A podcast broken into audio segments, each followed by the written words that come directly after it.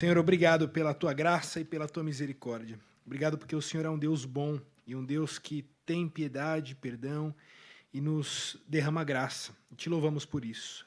Abençoa agora enquanto abriremos a tua palavra. Fale aos nossos corações e nos ensine, Senhor, por meio da sua palavra. É o que te pedimos em nome de Jesus. Amém. Podem sentar. Gostaria de cumprimentar a todos com a graça e com a paz do Senhor, em especial aos pais, que Deus abençoe e capacite a nós pais pelo privilégio de termos nossos filhos e nos, nos instrua no caminho da educação dos nossos filhos. Hoje nós faremos uma meditação no que é chamado da Grande Comissão, a Grande Comissão que é dada pelo Senhor, como uma conclusão de tudo aquilo que nós vimos em Daniel, como algo que tudo que a gente aprendeu em Daniel deve nos apontar, deve nos fazer mover em uma direção. E a primeira coisa que eu quero propor para você aqui, ou te perguntar, é se você sabe o que é o Evangelho. Você saberia explicar o que, que é o Evangelho? Se eu te perguntasse o que é o Evangelho, o que, que você crê? A gente agora fez uma, um processo de entrada de novos membros, né? Quem passou agora por esse processo viveu isso na pele. Mas a gente, durante esse processo das entrevistas de novos membros, uma das coisas mais importantes que a gente quer ouvir e a gente pergunta é o que é o Evangelho? O que, que você crê que seja o Evangelho? E por que a nossa insistência nisso? Porque, irmãos, essa é o cerne daquilo que a gente crê. O Evangelho é a, o resumo de qual que é a mensagem de Deus no mundo. Como que alguém pode ser salvo? Essa é a mensagem do evangelho. E a gente questionar, a gente querer que a igreja tenha de forma muito vívida, de forma muito vívida, qual é a mensagem do evangelho, isso para de fato consolidar aquela mensagem que de fato a gente crê. Por isso a gente insiste em que cada um de nós tenha essa confissão do evangelho de forma muito clara e muito pronta para dizer aos demais.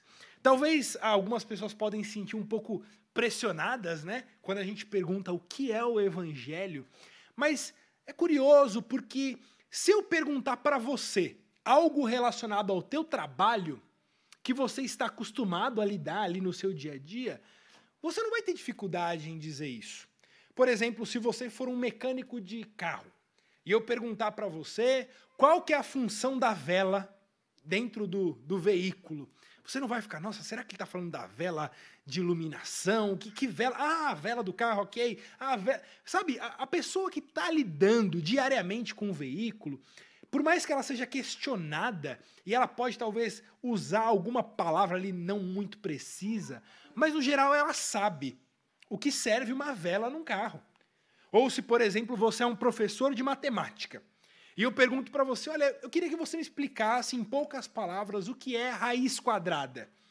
Ainda que você não tenha repassado esse conceito no último mês ou no último ano, um professor de matemática que está acostumado, ele, ele não vai ter dificuldade em dizer o que é uma raiz quadrada. Mas é curioso porque nós cristãos muitas vezes estamos tão afastados do cerne do evangelho.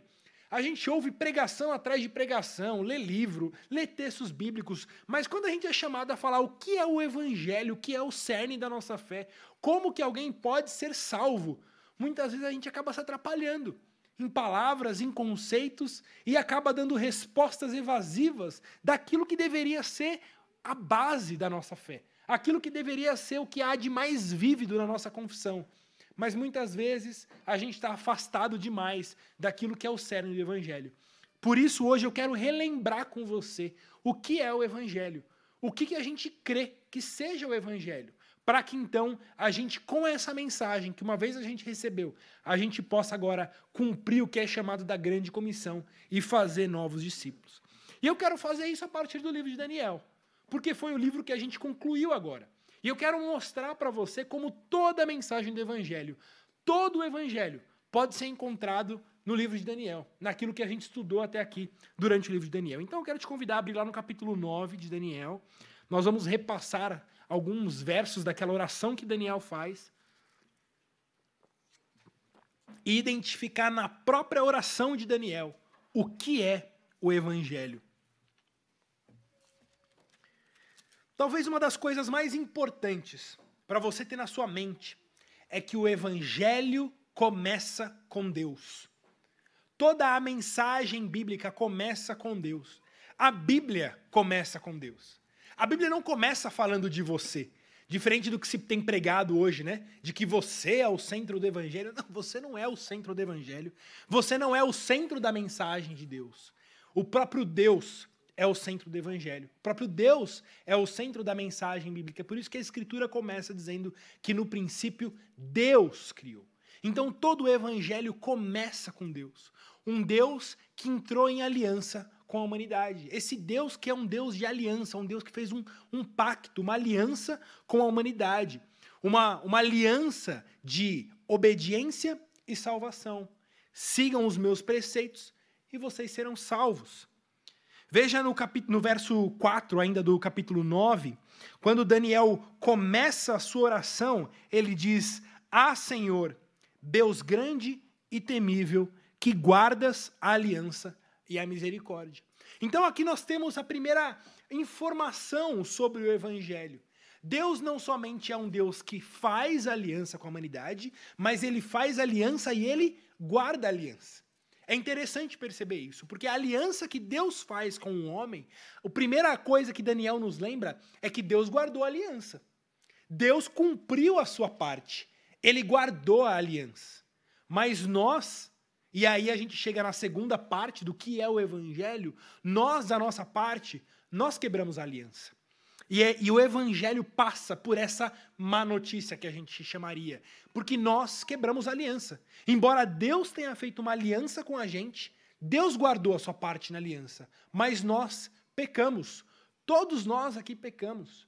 A Bíblia ela pode uh, ser encontrada ali nos, nos Dez Mandamentos. Você vai, você conhece os Dez Mandamentos e sabe que ali é o resumo de toda a lei, em que Deus dá dez mandamentos para que a gente cumpra. E a realidade é que a gente quebrou. Se eu perguntar aqui uh, quem alguém alguma vez aqui já mentiu, quem, quem que não pode levantar a mão, né? Todos nós já mentimos. Tá bom, levante a mão aqui quem só mentiu uma vez. Quem só mentiu dez vezes na vida? Não. Você sabe, eu sei que nós, durante a nossa vida, já mentimos incontáveis vezes. Há um outro mandamento que diz: honra teu pai e tua mãe. Quem é aquele que pode dizer que sempre honrou pai e mãe e que nunca desobedeceu pai e mãe? Ou outro mandamento que diz: não cobiçarás. Quem de nós aqui que nunca cobiçou? O primeiro mandamento vai dizer: ame a Deus acima de todas as coisas. Quem aqui pode dizer que durante toda a sua vida amou a Deus sobre todas as coisas? Fato é que Deus nos dá dez mandamentos e a realidade é que você quebrou cada um dos mandamentos. Você quebrou todos os mandamentos de Deus. Você quebrou a aliança de Deus. E a realidade que está sobre você é a realidade que está lá relatada em Romanos 3 porque todos pecaram e por isso estão destituídos da glória de Deus, ou seja, estão separados de Deus. Vocês pecaram, por isso vocês estão apartados de Deus. Vocês não têm qualquer direito diante de Deus. Vocês não podem requerer nada diante de Deus. E veja que Daniel expressa isso, essa realidade de quebra da aliança, nos versos 5 e verso 6 do capítulo 9. Ele diz: temos pecado e cometido iniquidades, procedemos perversamente e fomos rebeldes, apartando-nos dos teus mandamentos e dos teus juízos. E não demos ouvidos aos teus servos, os profetas, que em teu nome falaram aos nossos reis, nossos príncipes e nossos pais, como também a todo o povo da terra. Veja depois no verso 14, talvez uma página aí na sequência da sua Bíblia, ainda no, no, no capítulo 9, ele diz: Por isso o Senhor cuidou em trazer sobre nós o mal e o fez vir sobre nós, pois justo é o Senhor, nosso Deus, em todas as suas obras que faz, pois não obedecemos a sua voz. Então o evangelho começa com a realidade de que Deus faz uma aliança com a gente. Mas enquanto Deus é um Deus que guarda aliança, nós quebramos a aliança. Porém, Deus é um Deus de graça. Deus é um Deus de misericórdia. E essa é a nossa confiança. A nossa única esperança diante de Deus é que Ele tenha misericórdia de nós. Que apesar de não termos cumprido os seus mandamentos, ainda assim Ele nos perdoe. E Daniel expressa essa verdade lá no verso 9. Ao Senhor nosso Deus pertence a misericórdia e o perdão, pois nós temos rebelado contra Ele. Veja, Deus é um Deus de graça e perdão.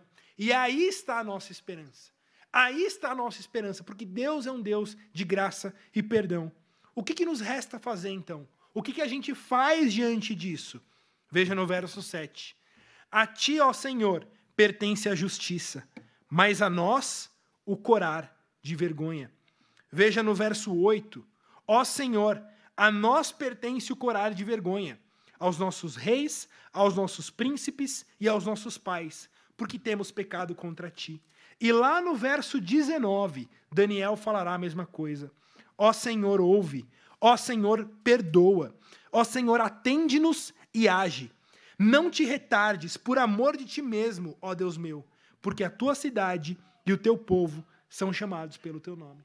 Ou seja, a nossa única resposta diante dessa realidade de quebra de aliança é irmos ao Senhor em posição de humilhação, de Senhor, tem piedade de mim. Senhor, tem misericórdia de mim. Porque eu quebrei a tua aliança, eu quebrei, eu quebrei a tua lei e estou afastado do Senhor. Por isso, tem piedade de mim. Ao Senhor pertence a justiça, a nós só pertence o corar de vergonha. Nós deveríamos ficar vermelhos de vergonha diante da nossa quebra da aliança de Deus.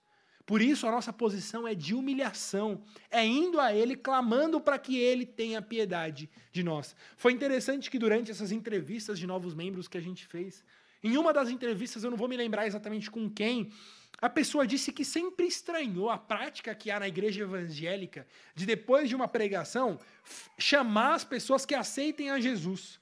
Ter um apelo dizendo: quem aqui quer aceitar Jesus? E ela mesmo disse: Olha, eu sempre estranhei muito isso porque não fazia sentido. Se de fato eu pequei e eu estou apartado da parte de Deus, como que agora eu estou numa posição de aceitar Jesus? Como, como se mudando essa relação. Quer dizer, você está numa posição superior e Jesus é alguém implorando para que você o aceite. E você tem a decisão. Você pode aceitá-lo ou você pode recusá-lo. Mas veja, irmãos, isso não tem nada a ver com as Escrituras. O apelo das Escrituras não é que você aceite a Jesus, que você dê uma chance para Jesus. Jesus está implorando para que ele entre no teu coração. Não. Deus é um Deus justo e bom, está assentado no seu alto e sublime trono. A tua oração é para que ele te aceite, não que você o aceite. A tua posição é de alguém que vai até ele em humilhação e humildade e Senhor, me aceite. Senhor, tem piedade de mim, tem misericórdia de mim, porque eu quebrei a tua lei, porque eu cometi pecados e eu estou sem direitos diante do Senhor. E a promessa de Deus é que todos aqueles que vão até Ele clamando por misericórdia e perdão, de fato são perdoados, de fato recebem graça diante de Deus. Aqui no próprio capítulo 9 de Daniel, nós vemos essa resposta de Deus. Diz o texto que enquanto ainda Daniel estava orando, o anjo vem e diz: Daniel, o meu ungido virá.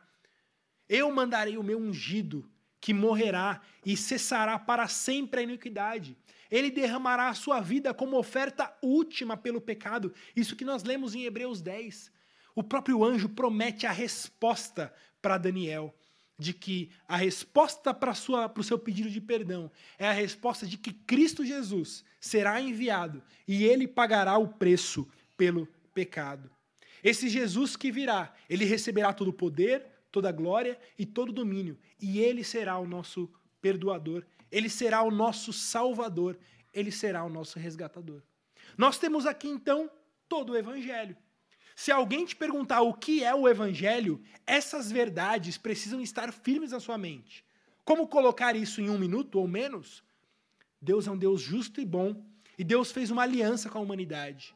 Mas todos pecaram, eu pequei, e eu estou distante da glória de Deus, porque eu quebrei essa aliança. Mas Deus é um Deus misericordioso. Por isso, por meio do arrependimento, reconhecendo quem eu sou diante dele, Eu fui a Ele clamando por misericórdia e graça, e esse Deus de fato concedeu para mim graça e misericórdia por meio de Cristo Jesus. E a única esperança de salvação que eu tenho é que Cristo Jesus morreu na cruz no meu lugar, e só por Ele eu posso ter esperança de vida eterna. Esse é o Evangelho. Esse é todo o Evangelho. É sobre isso que a Bíblia nos diz. Todas as mensagens da Escritura, elas estão apontando para essa mesma mensagem. Arrependam-se. Arrependam-se, vão até Cristo, vão até Ele, clamem a Ele por misericórdia, porque Deus é um Deus justo e bom e Ele há de ter piedade de vós. Essa é a mensagem da Escritura. Veja que a gente não precisa de muito tempo para explicar, a gente não precisa de palavras difíceis, mas essas verdades fundamentais precisam estar na nossa boca. E a resposta de Cristo, a resposta desse Cristo que viria e morreria no nosso lugar, ela não para aí. Mas ela continua dizendo que esse Cristo receberia também todo o poder, toda a glória e todo o domínio. Abra lá em Daniel capítulo 7, nos versos 13 e 14. Lembre-se que o capítulo 7 é o capítulo que fala daqueles quatro grandes animais. E diz Daniel: Eu estava olhando nas minhas visões da noite, e eis que vinha com as nuvens do céu um como filho do homem, e dirigiu-se ao ancião de dias, e o fizeram chegar até ele. Foi-lhe dado domínio e glória e reino, para que os povos, nações e homens de todas as línguas o servissem. O seu domínio é domínio eterno, que não passará, e o seu reino jamais será destruído. Essa é a resposta de Deus por nós que ele mandaria o seu ungido, o filho do homem, que, tendo morrido e ressurreto, assunto ao Pai, assunto a esse ancião de dias, receberia então todo o poder, toda a glória e todo o domínio. Agora eu quero te convidar a abrir lá no Evangelho de Mateus. No Evangelho de Mateus, no capítulo 28, a última página e as últimas palavras do Evangelho de Mateus, quando Jesus está se despedindo dos seus discípulos. Nesse, nesse contexto, Jesus já morreu, já ressuscitou. Ele, durante 40 dias, aparece aos seus discípulos, instrui os seus discípulos e agora ele dá para eles as últimas palavras antes de subir ao Pai e sentar à destra de Deus.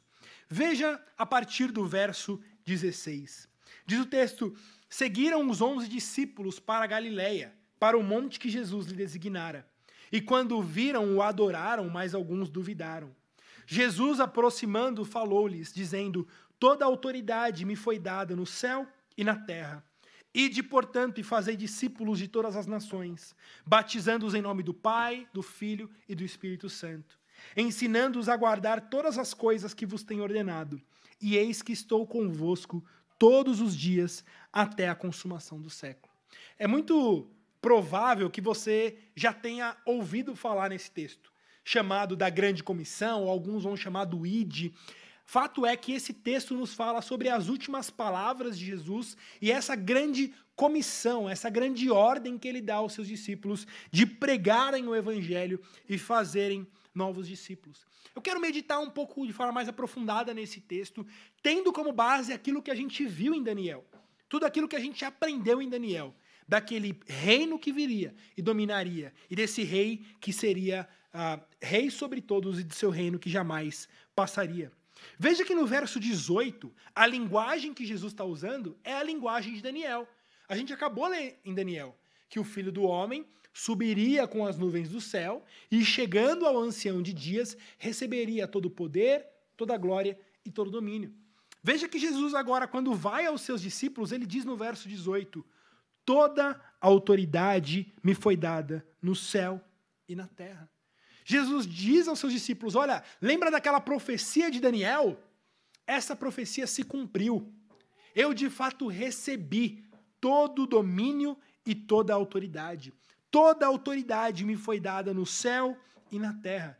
Jesus é o cumprimento de toda a promessa aquele que foi apontado como ungido que viria, ele de fato veio, morreu, ressuscitou e recebeu todo o poder e toda a autoridade no céu e na terra.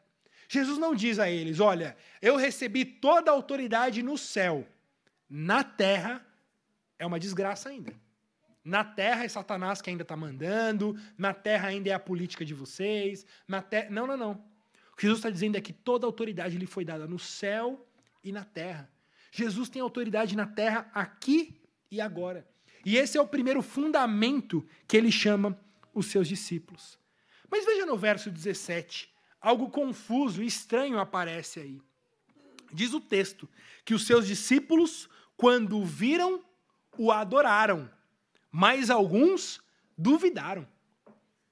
Gente, que absurdo isso.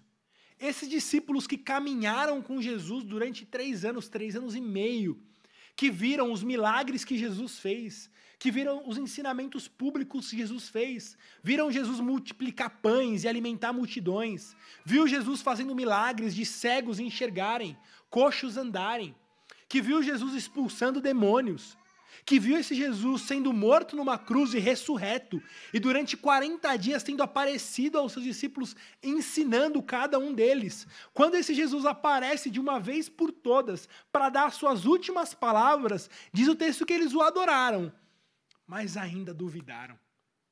A gente olha para isso e fala: não é possível. Não é possível que esses discípulos ainda estão duvidando. Mas o coração dos discípulos é muito parecido com o nosso coração. A gente também tem um coração como esse. A gente crê, a gente adora, mas ainda parece que no nosso coração permanece um pouco de dúvida, apare permanece um pouco de incredulidade, principalmente quando os desafios aparecem. A gente crê em Jesus? Sem dúvida. Você crê que Cristo é rei? Sem dúvida. Mas quando alguma a catástrofe acontece na sua vida, você começa a duvidar, você começa a questionar e colocar em xeque se de fato aquilo que você crê é verdade. A gente viu durante o livro de Daniel como cada uma das profecias que Deus deu, todas elas se cumpriram na história, nos seus mínimos detalhes. Na Babilônia, no Império Medo-Persa, na Grécia, em Roma, tudo aquilo havia sido profetizado por Deus. A gente vê tudo isso e fala, não, a palavra de Deus é viva. Mas aí a gente volta para o nosso dia a dia e a gente ainda muitas vezes duvida. Muitas vezes a gente questiona e o nosso coração é frágil, nosso coração é fraco, é capenga. E por mais que a gente tenha provas vivas de que Deus é Deus e reina sobre nós, o nosso coração ainda duvida. Esse é um alerta para nós. É um alerta de que é possível andar muito próximo de Jesus e ainda estar com o coração dividido. Ainda assim, ter um coração ah, que o ceticismo ainda domina. Mas a gente deve levar todas as coisas debaixo do senhorio de Cristo. A gente não deve se acomodar nessa situação dizendo, ah, meu coração é assim mesmo. Não, mas nós devemos é, ensinar o nosso próprio coração. Pregar a palavra a nós mesmos, dizendo, Guilherme, Confie no Senhor. Confie no Senhor e creia nele, porque tudo o que ele prometeu é de fato verdade. E aí então a gente pode voltar o nosso olhar aquilo que de fato é a grande comissão, que está lá no verso 19. O verso 19 começa dizendo: Ide, portanto. Esse, esse verso todo, muitas vezes, ele é resumido né, pelo id. Se você é de igreja, a gente, quando nasce na igreja convive na igreja, a gente acaba tendo um vocabulário próprio, né? A gente tem o, o que chamariam do evangeliquez. A gente fala umas palavras que ninguém entende, mas a gente se entende. É muito comum que você já tenha ouvido na igreja, ah, eu vou cumprir o ID. Ou alguém, um missionário, vai para uma terra distante e fala, ah, aquela pessoa ali está cumprindo o ID. Como se o ID resumisse todo esse, uh, toda essa ordem que foi dada pelo Senhor. Mas veja que o ID, ele vem é, sucedido de uma palavrinha aí escrito portanto. O que na gramática nós chamaríamos de uma conjunção conclusiva. Ou seja, o id só pode acontecer pelo que está dito anteriormente. O id é uma conclusão de um pensamento que aconteceu antes. E qual que é o pensamento que aconteceu antes? Toda autoridade me foi dada no céu e na terra. Portanto, ide. Veja que Jesus está fundamentando a, a nossa missão de evangelizar, a nossa missão de fazer novos discípulos, não na, na força da nossa fé. Ele não diz assim, ó, porque vocês creem em mim, porque vocês confiam em mim, o coração de vocês é convicto, vão e façam discípulos. Não. Na verdade, o texto está mostrando o contrário disso. O coração de vocês constantemente vacila. O coração de vocês constantemente duvida. Mas deixa eu lembrar uma coisa para vocês: toda autoridade me foi dada no céu e na terra. Portanto, vão e façam discípulos. A, a força do ID, a força da evangelização, não está fundamentada no quanto você crê em Cristo, ou no quão forte é a sua fé, quão grande é a sua fé. Mas a força do ID está fundamentada de que todo o poder e toda a autoridade foi dada a Jesus. E ele está dizendo, portanto, vão, porque a autoridade é minha.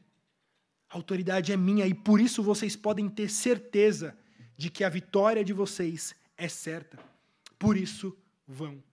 Talvez algumas pessoas tenham proposto que traduzir aqui nosso texto, como a sua Bíblia está aí, id, talvez não fosse a melhor opção na hora de traduzir esse texto. O que algumas pessoas têm proposto é que talvez a melhor tradução aqui seja a ideia de indo. Indo, portanto, façam discípulos. Sabe por quê? Porque muitas vezes, quando a gente resume o mandamento ao id, pode trazer a ideia para a gente de que para que você faça discípulos, você precisa sair de onde você está e ir para um outro lugar. E quando você chegar lá naquele outro lugar, então você vai fazer discípulos. E a ideia de Jesus não é essa.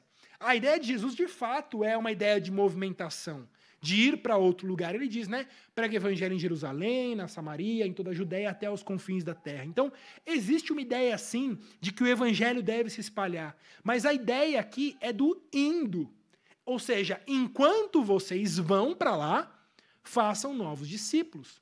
Não é uma ideia de vai e chegando aonde vocês têm que chegar, lá vocês começam a fazer novos discípulos. Irmãos, isso muda tudo.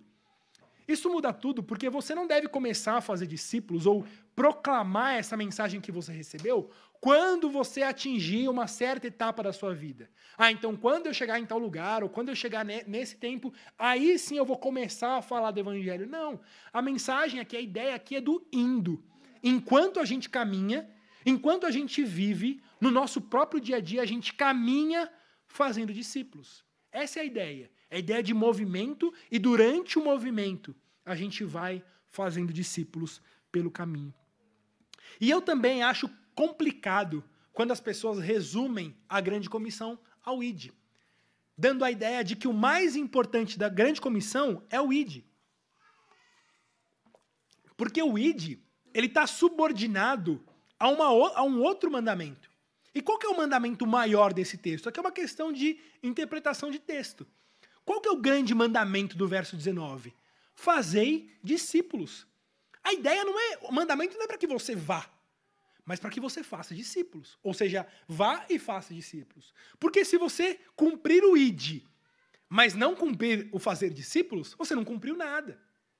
Não é estranho da gente perceber de que muitos missionários, né, vão para terras distantes, vão lá, faz, fazem campanhas nas igrejas de arrecadação, de envio. A igreja envia, essa pessoa vai lá para outro país evangelizar ou fazer novos discípulos. Depois de dois anos, essa pessoa volta. E a gente pergunta, como que está o trabalho lá onde você foi? Está muito legal.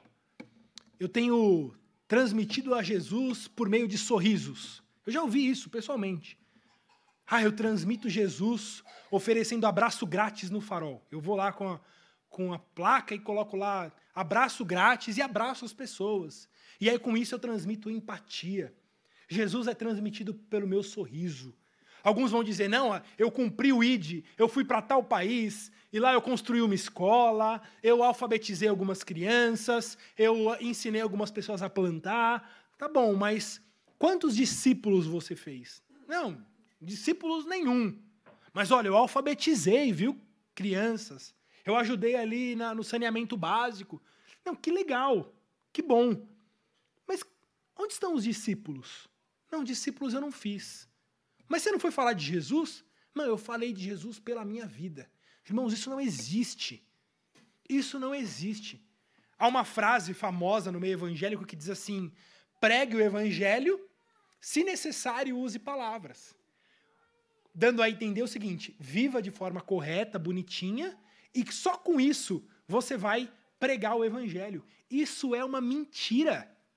Isso é uma mentira. Pregar o evangelho necessariamente depende de palavras. Deus se revelou por meio de palavras. Deus não se revelou por meio de sorrisos. Deus não se revelou por meio de abraços ou de aperto de mãos. Os profetas não vinham lá para Israel e saía sorrindo lá pela terra e falavam, não, é, a palavra de Deus é transmitida por meio de sorrisos. Isso não existe. A palavra de Deus é transmitida por meio de palavras. É óbvio que a nossa vida deve acompanhar o nosso testemunho. Né? Um grande, o grande problema é que muitas pessoas pregam uma coisa com a palavra, mas na vida pessoal contradizem tudo aquilo que pregam. Isso de fato é um alerta de que a forma como a gente vive deve a, a, a enfeitar ou embelezar a nossa mensagem. E muitas vezes o que nós temos é uma, um testemunho pessoal que confronta o nosso, a nossa mensagem. Mas veja, a mensagem é essencial, é essencial. A proclamação é essencial. Não é simplesmente o id. Tá bom, você foi. E o que foi falado? O que foi pregado? Não, nada. Mas eu distribuí abraços grátis. O que, que, o que, que ela fez? Ela viajou à custa dos outros mas de fato não fez discípulos. Por isso, a gente precisa ter em mente que o mandamento principal aqui é o fazei discípulos. É, a, é o foco principal desse texto. A grande comissão que nos foi entregue é de que nós devemos fazer discípulos. E o que são discípulos? São pessoas que seguem a Jesus.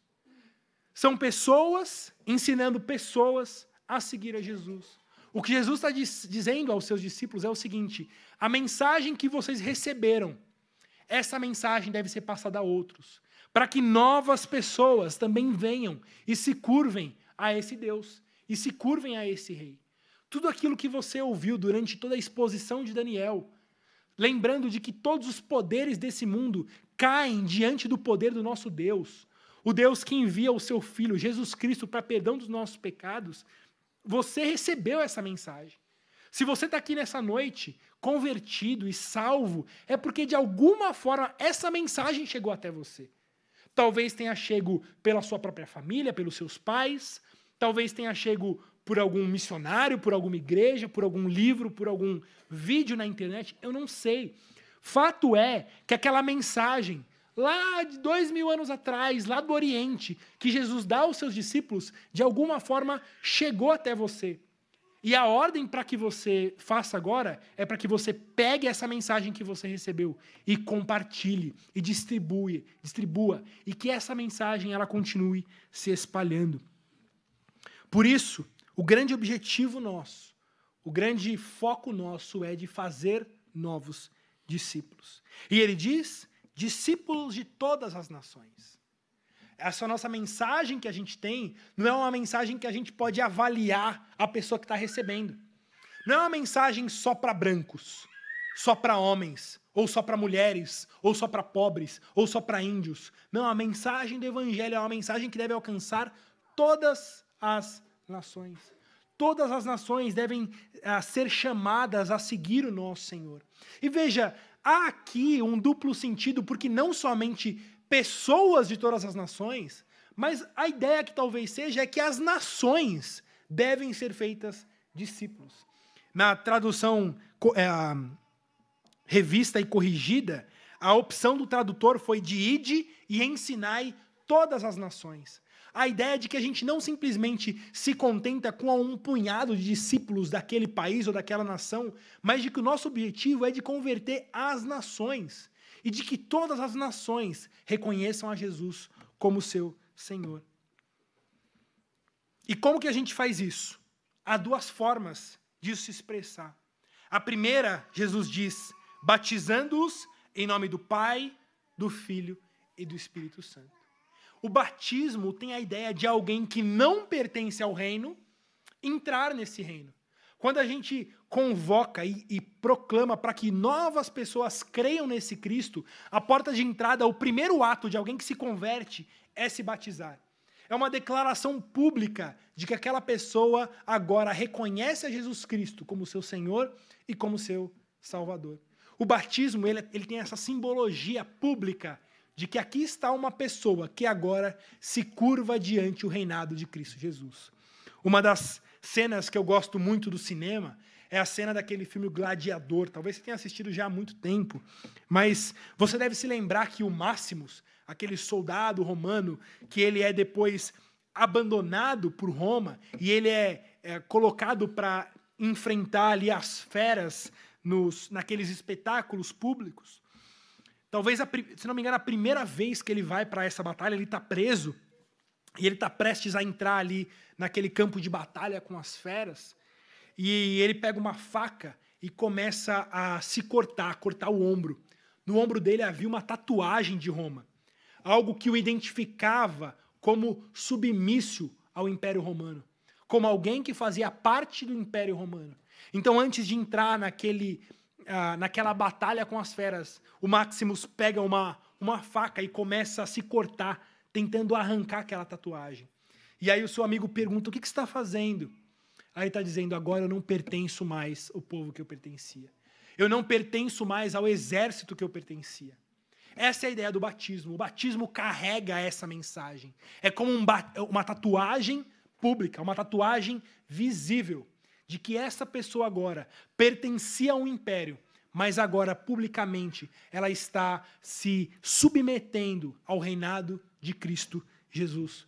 Por isso, a primeira etapa na evangelização, no fazer novos discípulos, é que esses novos discípulos, uma vez crendo nessa mensagem de Cristo Jesus, sejam batizados. Professem publicamente de que elas foram salvas por esse Deus. E veja que Jesus deixa claro que esse batismo deve acontecer em nome do Pai, do Filho e do Espírito Santo. Interessante isso. Porque Jesus não diz simplesmente que eles devem ser batizados, mas esse batismo deve acontecer de uma forma. E Jesus aqui não está simplesmente fazendo um capricho litúrgico, dizendo de como, como fazer o batismo. Não, o que Jesus está declarando é que o nosso batismo, a nossa salvação, ela só acontece porque o Deus Trino operou ativamente na tua salvação. Veja, você não é batizado na tua fé. Você não é batizado na tua confissão. Você é batizado no poder do Deus Trino. O Deus Trino que cela a tua confissão. Você confessa de fato a tua publicação, você confessa de fato a tua fé, mas você é batizado não em teu próprio nome, mas no nome do Deus Trino. O Deus Pai que te elegeu, o Deus Filho que morreu no teu lugar e o Deus Espírito que colocou essa verdade no teu coração. Ou seja, é o Deus Trino que opera na tua vida, que te salva e agora então você é batizado publicamente como pertencente a esse reino de Jesus. E aí então a segunda etapa de como fazer discípulos. Ele diz Jesus ensinando-os a guardar todas as coisas que vos tenho ordenado. Veja que o discipulado, ele é uma coisa que começa, ele tem um começo, mas ele não tem fim. O discipulado nunca tem fim. Porque ele começa com o batismo, mas veja que Jesus diz: ensinando-os a guardar todas as coisas que vos tenho ordenado. Quem aqui é capaz de dizer, não, eu não preciso de discipulado. Eu já aprendi a guardar todas as coisas. Não. O nosso discipulado é um processo que começa na nossa conversão e vai durar durante toda a nossa vida e mais, vai durar durante toda a eternidade. Discipulado é um processo que nunca vai acabar. Jesus mesmo disse que a vida eterna é essa, que te conheçam a ti como o único Deus verdadeiro, é o que ele diz lá em João 17. Toda a eternidade será um tempo de conhecimento de Deus. Deus é um Deus inesgotável. Um Deus que nunca a gente vai chegar e dizer, agora eu conheço Deus por completo. Não. A nossa vida e toda a eternidade será um processo de conhecimento desse Deus. Por isso, o discipulado ele tem data para começar, mas ele nunca tem data para acabar. Porque todos nós, uma vez que nos batizamos, uma vez que entramos nessa, nessa caminhada de discipulado, nós só temos a aprender a cada dia mais Precisamos a cada dia mais sermos discipulados. Mas como que a gente discipula pessoas? Né? Como que a gente trabalha isso no discipulado de algumas pessoas? O texto aqui nos dá a indicação de que existe um começo e um propósito final de ensinar a guardar todas essas coisas. Existe um, um processo disso acontecer. É muito interessante que Michael Horton, um, um, teólogo que escreveu um pouco sobre isso, ele compara um pouco o processo do discipulado com o processo da educação clássica. Eu não quero aqui entrar muito na educação clássica. Se você quiser falar sobre isso, fala com o Elmer aqui, que ele tem a Trinitas, e a Trinitas é fundamentada na educação clássica. Ele pode explicar melhor para você. Mas um dos pilares da educação clássica é o que chamariam do trivium. Durante a, a, a antiguidade, a, o período clássico, a educação ela foi fundamentada no trivium e no quadrivium. O trivium ele funciona como um tripé básico da educação infantil. Ou seja, primeiro a criança aprende o trivium, que é esse tripé da educação, para depois partir para matérias mais complexas. E o, e o trivium ele é formado de gramática, lógica e retórica. Ou seja, a criança que inicia no processo da educação, a primeira coisa que ele vai aprender é o trivium. Primeiro a gramática, depois a lógica e depois a retórica. E é muito interessante porque o Marco Horton compara o nosso processo de discipulado ao próprio processo de educação clássica no Trivium. Ele diz: a primeira coisa que a gente deve começar num discipulado é pelo uso da gramática. A gente deve apresentar aquela pessoa que está aprendendo, que está começando a aprender, os textos. A gente precisa começar na gramática, nos textos. Como ler, como interpretar, o que ler. Nós precisamos apresentar os textos básicos da fé para que essa pessoa tenha um domínio do que é literal, do que é gramática. Ela precisa aprender a ler. Esse é o primeiro passo do discipulado. É muito interessante, né, que algumas pessoas que chegam em nosso meio e se convertem, elas geralmente chegam cru de leitura não leem, não conhecem nada. E depois de um ano, dois anos, três anos, você vê essas pessoas amando livros. Muitas pessoas aqui podem dar esse testemunho. Eu nunca li na minha vida, nunca gostei de ler, mas depois que eu me converti, eu virei alguém que ama a leitura. Aprendi a ler. Porque o processo de, cristiani de cristianizar, o processo de se tornar um discípulo de Cristo, envolve o processo com o texto, com a leitura a gente aprende a ler e aprende a interpretar os textos. Por isso, o discipulado ele começa com esse primeiro tripé da gramática. E vai então para a segunda parte, que é a parte da lógica. A lógica que é a ideia de que você deve aprender a concatenar as ideias. Você precisa saber lidar com diferentes conceitos daquilo que você leu. Você começa a lidar com desafios lógicos da fé. E vendo, olha, se isso é verdade, então aquilo não pode ser. Veja, quando a gente aprende a ler, a gente vai lidar com conceitos difíceis de ligação. Por isso, a segunda etapa na educação, a segunda etapa do próprio discipulado, precisa nos ensinar a lidar com a lógica. Se isso é verdade, se A é, é verdade, uh, o, o, B ele precisa ser avaliado à luz do A. Se o B é contraditório do A, os dois não podem ser verdade. E a gente, como é, operantes da lógica, precisamos ser aprendidos a lidar com isso. Porque isso vai te ensinar a lidar com furos de falsas religiões, ou a concatenar diferentes conceitos no meio da escritura. Para que então a gente chegue à última etapa do trivium, que é da retórica. A retórica vai te ensinar a falar, vai te ensinar a externalizar aquelas coisas que você leu e entendeu logicamente. Então você primeiro aprende a literatura, depois você ap aprende a lógica por trás disso, para que então você seja habilitado na retórica, para que você fale e externalize aquilo que você crê. E esse é um processo, irmãos, como eu disse, que nunca acaba. Todos nós vivemos esse processo em alguma etapa. A gente está em algum, alguma parte do discipulado. Ninguém aqui pode dizer, eu já acabei o discipulado. Eu já aprendi a guardar todas essas coisas. Mas todos nós estamos nesse processo de sermos ensinados a guardar todas as coisas. Mas o que há de mais confortante em tudo isso é o que Jesus promete no final do verso 20. Ele diz: E eis que estou convosco todos os dias até a consumação do século. Porque veja, o que Jesus pede aos discípulos é impossível. A grande comissão é impossível. Ele reúne ali 12 discípulos, ou 11, discípulos que ainda estão duvidando, e ele pede coisas simples. Vocês, 11, evangelizem todas as nações, batizem as nações e ensinem elas a guardarem tudo que eu vos ensinei. Talvez os discípulos dizendo: Jesus, senhor está louco?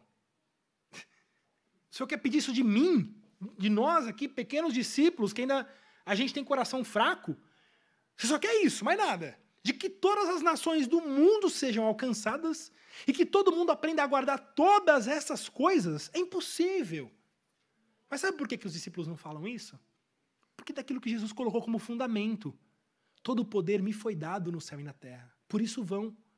E eis que estou convosco até a consumação do século. Ou seja, esse processo não é um processo que a gente faz de forma autônoma, mas é um processo que é feito com Cristo caminhando ao nosso lado. O próprio Senhor caminha do nosso lado e é Ele que nos capacita a cumprir aquilo que Ele requer de nós. Veja, irmãos, Deus nos dá uma tarefa, ou Deus te dá uma tarefa, e sabe o que Ele fala para você? Eu mesmo vou cumprir essa tarefa com você. Te foi entregue uma missão, ou te foi entregue um bastão. A gente agora está vivendo esse período de Olimpíadas, né? E talvez o esporte que mais possa fazer simbologia com aquilo que nós estamos falando aqui é aquela corrida de bastões, ou revezamento de bastões, em que um corredor corre com um bastão, entrega para o próximo, para que esse próximo pegue esse bastão e continue nessa corrida. Esse é o caminho do Evangelho. É assim que o reino de Deus avança. É isso que a gente leu no Salmo 78 que a gente leu. O que os nossos pais receberam, os pais na fé, isso de alguma forma chegou até nós. De alguma forma, esse bastão está na minha mão. Essa mensagem do evangelho que a gente falou lá no começo, de alguma forma, ela chegou ao teu coração e, e conquistou o teu coração. Você agora tem um bastão na mão. O que eu faço com isso? Continue a corrida. Continue essa corrida e leve esse bastão adiante. Leve esse bastão para que mais pessoas levem esse bastão mais longe, aonde você não pode chegar. Irmãos, foi só pelo trabalho de corredores que vieram antes da gente que esse bastão de alguma forma chegou até nós aqui, dois mil anos depois, aqui no Brasil. Essa mensagem, esse bastão que do próprio Cristo foi entregue a onze discípulos há dois mil anos atrás, lá em Jerusalém, de alguma forma esse bastão chegou na tua mão. De alguma forma, essa mensagem do Evangelho está na tua mão. E a missão para você é: vá e continue essa corrida. Vai e faça novos discípulos. Proclame essa mensagem que você recebeu. Proclame esse evangelho que você recebeu, entregando esse bastão para que mais e mais pessoas continuem nesse trabalho de avanço do reino de Deus. Todo o livro de Daniel não deve permanecer na tua mente simplesmente como mais um conhecimento teológico, teórico, mas deve te fazer trabalhar pelo reino de Deus confiando de que o reino de Deus está entre nós. E ele prometeu que esse reino vai avançar e jamais terá fim. E a grande alegria que a gente tem é de que a gente não está numa corrida tentando ganhar o ouro. Não. Jesus já disse que o ouro é nosso. Ele nos dá a corrida, mas ele diz para você: você já é mais do que vencedor em Cristo Jesus. Você já é vitorioso, porque eu venci. Apenas vá Apenas corra e eu corro com você. A minha pergunta para você nessa noite é: o que você tem feito com esse bastão que chegou na tua mão? Primeira coisa é se de fato esse bastão já entrou no teu coração. Porque muitas vezes o bastão chega na tua mão, mas não chega no teu coração. Você já ouviu essa mensagem do evangelho muitas e muitas vezes. Mas de fato você já foi até Cristo e clamou a ele por misericórdia e perdão e para que ele salve a tua vida. Se não, faça isso hoje. Faça isso hoje, clame a Ele por perdão. E a promessa de Deus é que Ele te perdoará. E sendo perdoado, batize-se, proclame isso publicamente, dizendo que você faz parte agora do reino de Deus. E venha com a gente nessa corrida. Venha com a gente nessa corrida de entregar esse bastão adiante. E se você já faz parte do reino de Deus, a minha pergunta é então: como está esse bastão? O quanto você tem corrido? Você é alguém que recebeu o bastão, pôs no bolso e foi viver a sua vida, algo de errado na tua fé, algo de errado na tua prática. Porque a nossa missão, como foi dado àqueles discípulos, é de fazer novos discípulos, de entregar esse bastão adiante. Eu quero encerrar uh, contando para vocês uma, uma palavra que eu ouvi em um velório. Há, um, há mais ou menos um ano atrás, morreu o filho do Tim Challis. É um teólogo americano ou canadense, agora não tenho certeza. Mas é, ele é um teólogo bastante conhecido e morreu o seu filho agora, se não me engano, durante a pandemia. Não foi por, por Covid. Ele, ele tinha, se não me engano, em torno de 20 anos, e ele estava noivo para casar e estava brincando ali no jardim com, com, com as sobrinhas, alguma coisa assim, e teve um mal súbito e morreu por volta ali dos seus 20 anos. E o, e, e, o velório do, acho que era Nicolas o nome do rapaz, o velório dele é, foi transmitido de forma online e a palavra do pai dele, do, do Tim, marcou a minha vida.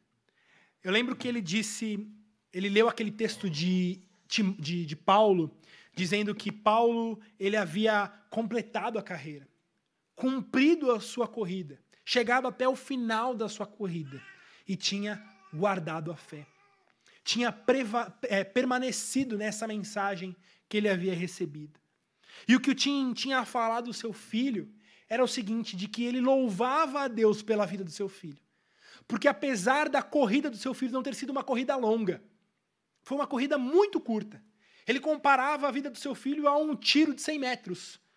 A corrida do meu filho foi muito curta, mas eu louvo a Deus, porque eu posso dizer que ele guardou a fé. Muitas vezes, irmãos, a gente fica pedindo a Deus uma vida longa, uma corrida longa. Mas quão trágico é ver pessoas que têm uma vida longa de fato, mas que no final da sua vida não guardam a fé, não entregam esse bastão adiante, não caminham até o último dia de suas vidas carregando esse bastão, essa fé, esse evangelho que uma vez alcançou o nosso coração. Por isso, Tim Charles louvava a Deus, porque apesar da vida do meu filho ter sido uma vida curta, uma corrida curta, ele guardou a fé. E isso é o que há de mais importante. A minha pergunta para você é como você tem guardado essa fé? Como você tem preservado nesse evangelho que chegou até você? Preservado firme e constante e levando esse bastão adiante? Ou você tem se preocupado com a sua vida, com os seus negócios, com os seus prazeres, sem meditar de fato qual é a sua missão dentro do reino de Deus? Que Deus traga incômodo à nossa vida, incomode a tua vida. Que você envolva-se ativamente no trabalho de fazer novos discípulos, proclamando e divulgando esse evangelho que chegou até você, aos seus filhos, aos seus pais, aos seus irmãos, aos seus amigos. Eu tenho certeza que cada um de vocês consegue pensar em pelo menos duas ou três pessoas que ama e que ainda não creem nesse evangelho que você crê. E isso é triste.